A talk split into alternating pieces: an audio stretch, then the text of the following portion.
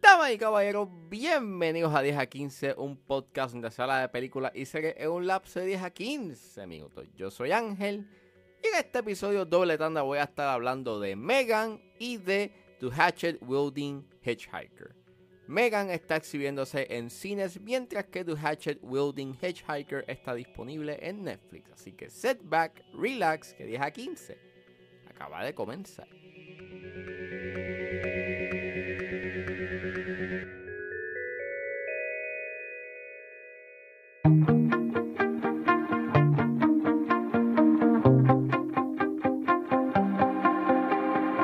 No se preocupen, esta canción tiene un contexto en la película. No la estoy escogiendo de manera random, así que cuando la vean y escuchen esta canción, pues, ah, ok. Este, van a entender el contexto. Megan es una película dirigida por Gerard Johnston y es escrita por Aquila Cooper, basada en una historia de Cooper y James Wan.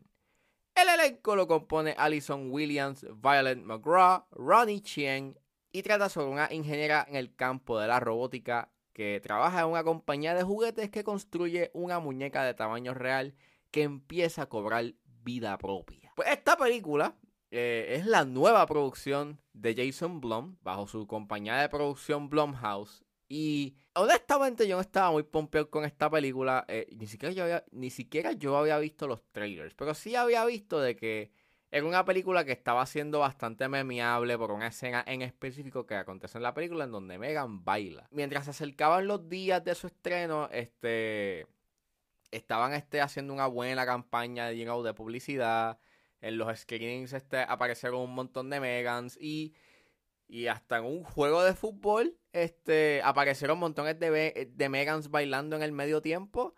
Y nada, es una película que estaba haciendo un buen, un buen marketing y cuando estrena eh, empiezan a salir muy buenas críticas de esta película. Así que dije, pues déjame verla, la vi y en verdad que sí, es una sorpresa. Es bien interesante porque en enero siempre se ha caracterizado de ser un mes bastante soso en películas, donde básicamente los estudios tiran sus películas que no le tengan mucha esperanza a que sean buenas. Y con Megan es todo lo contrario. Es una película que pudo haber salido en cualquier otro mes y hubiese estado cool, porque en verdad es una película que genuinamente está buena. O sea, genuinamente está buena porque sabe lo que es. Y todo es gracias al guion de Aquila Cooper. Creo que la manera en cómo escribe esta película, si lo comparas con Malignant, que es la otra película que ella eh, ha escrito, pienso que el balance de tonos está mejor implementado en Megan que en Malignant. Aquí, desde el minuto uno, esta película sabe lo que es. Es una película absurda, completamente absurda, en donde los personajes hacen las decisiones más estúpidas, pero tú estás on board porque Mano, la película sabe lo que es. Esto es, esto es una película que está tripiándose lo que hacen los personajes y se está tripiando también muchas de las cosas que, que, acontecen en la sociedad, de cómo se mercada un juguete, de lo apegados que estamos a la tecnología y it's fun. Y sí, uno puede decir de que Megan, you know, es o sea, tiene muchos de los tropos de lo que se puede considerar, you know, un killer doll, you know, este, un, muñeco o una muñeca asesina.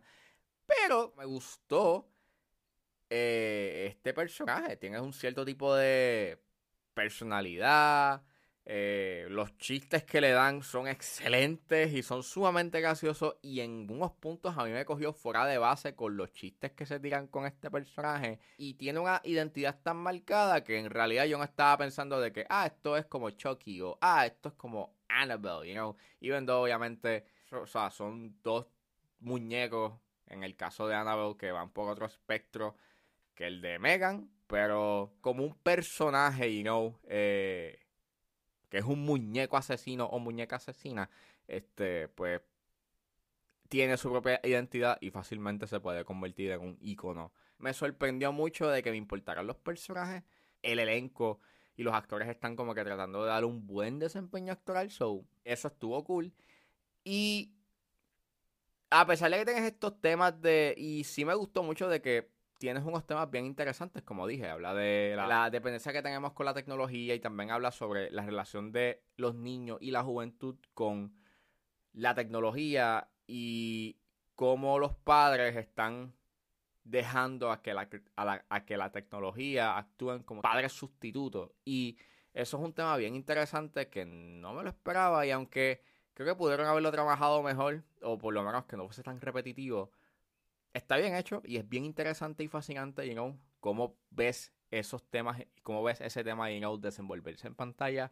Y hay unas escenas que claramente cortaron, you know, esas escenas violentas para no ir a una ruta R, lo cual es una pena porque me hubiese gustado ver eh, esas escenas, you know, eh, sin censura, pero se nota de que cortaron varias escenas con el propósito de mantener eh, un rating PG-13 y se nota. Pero, fuera de eso, Megan es una película que me gustó mucho. O sea, me gustó tanto que quiero ver una secuela. Así de divertida es Megan. Y en verdad, no te puedo negar de que la pasé bien. Es una película absurda, sí. Es una película que tiene unos momentos bien estúpidos, pero sabe lo que y entretiene de principio a fin. Así que vayan a verla y pásenla bien.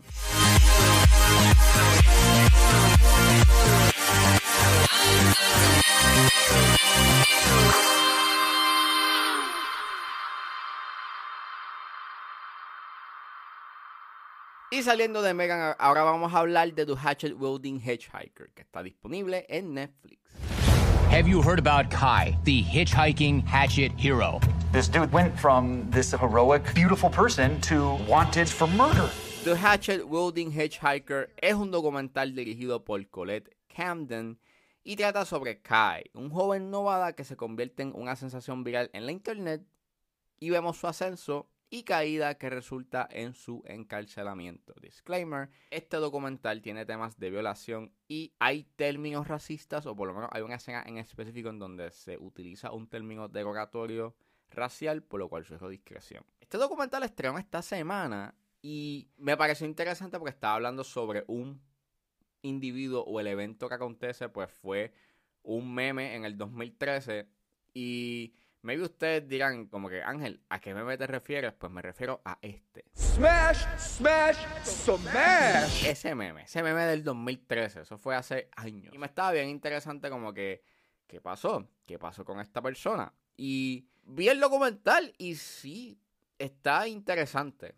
Básicamente es tu típico documental de Netflix. Eh, si han escuchado varios de los episodios que yo he hablado de documentales de Netflix, ustedes saben que yo tengo issues con la presentación de la manera en cómo está presentado los documentales de ellos. Este, generalmente, pues con este aspecto cinemático que está cool de que lo hagan, pero ese cambio de aspect ratio es para mí bien annoying porque me hace cuestionar el por qué no hiciste esta película en 16x9, en full screen, en vez de widescreen. Y te ahorrabas el papelón de estar cambiando de aspect ratios sin ningún tipo de necesidad.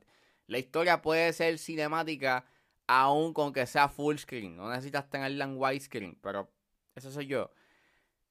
Pero, fuera de esos, de esos issues que yo tengo con la presentación de, las de los documentales de Netflix, pienso que el tema está bien interesante. Y la historia en sí, cómo se desarrollan los eventos, es bien amargo, porque básicamente estás viendo como esta persona que tiene condiciones de salud mental, vemos como los medios están pues este, acosándolo y están buscando esa fama que él tiene, pues, para aprovecharse y tener ratings. Y, los temas que presenta el documental están bien interesantes dentro de ese, dentro de ese aspecto. Vemos, pues, esa obsesión de los medios por una primicia y ese lado morboso y bien siniestro que resulta asqueante. Y ese, e, ese elemento fue lo que me mantuvo bastante intrigado en la narrativa. Y también, pues, porque es un documental bastante corto, dura una hora y veinticinco usa bien y por lo menos tiene un buen ritmo que te mantiene bastante intrigado con lo que va a pasar y cómo los eventos se van desarrollando. Y nuevamente, a pesar de los issues que tengo con la presentación de, los documentales de Netflix, diría que este documental tiene unos aspectos bastante interesantes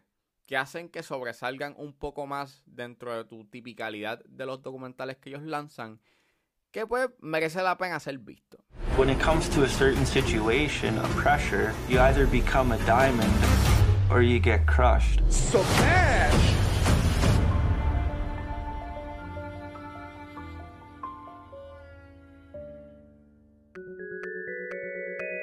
Bueno, eso fue todo en este episodio de 10 a 15. Espero que les haya gustado. Suscríbanse a mis redes sociales. Estoy en Facebook, Twitter e Instagram con Ángeles.pr. Recuerden suscribirse a mi Patreon con un solo dólar. Puedes suscribirte y escuchar antes de su estreno los episodios de 10 a 15 y a 4x3. Pero si se suscriben a los niveles de 5 y 10 dólares, ustedes podrán escuchar el episodio exclusivo donde realmente hablo de lo que está pasando en la industria. Pueden buscar en su de podcast favorito como 10 a 15 con Ángel Serrano. Gracias por escucharme y nos vemos en la próxima.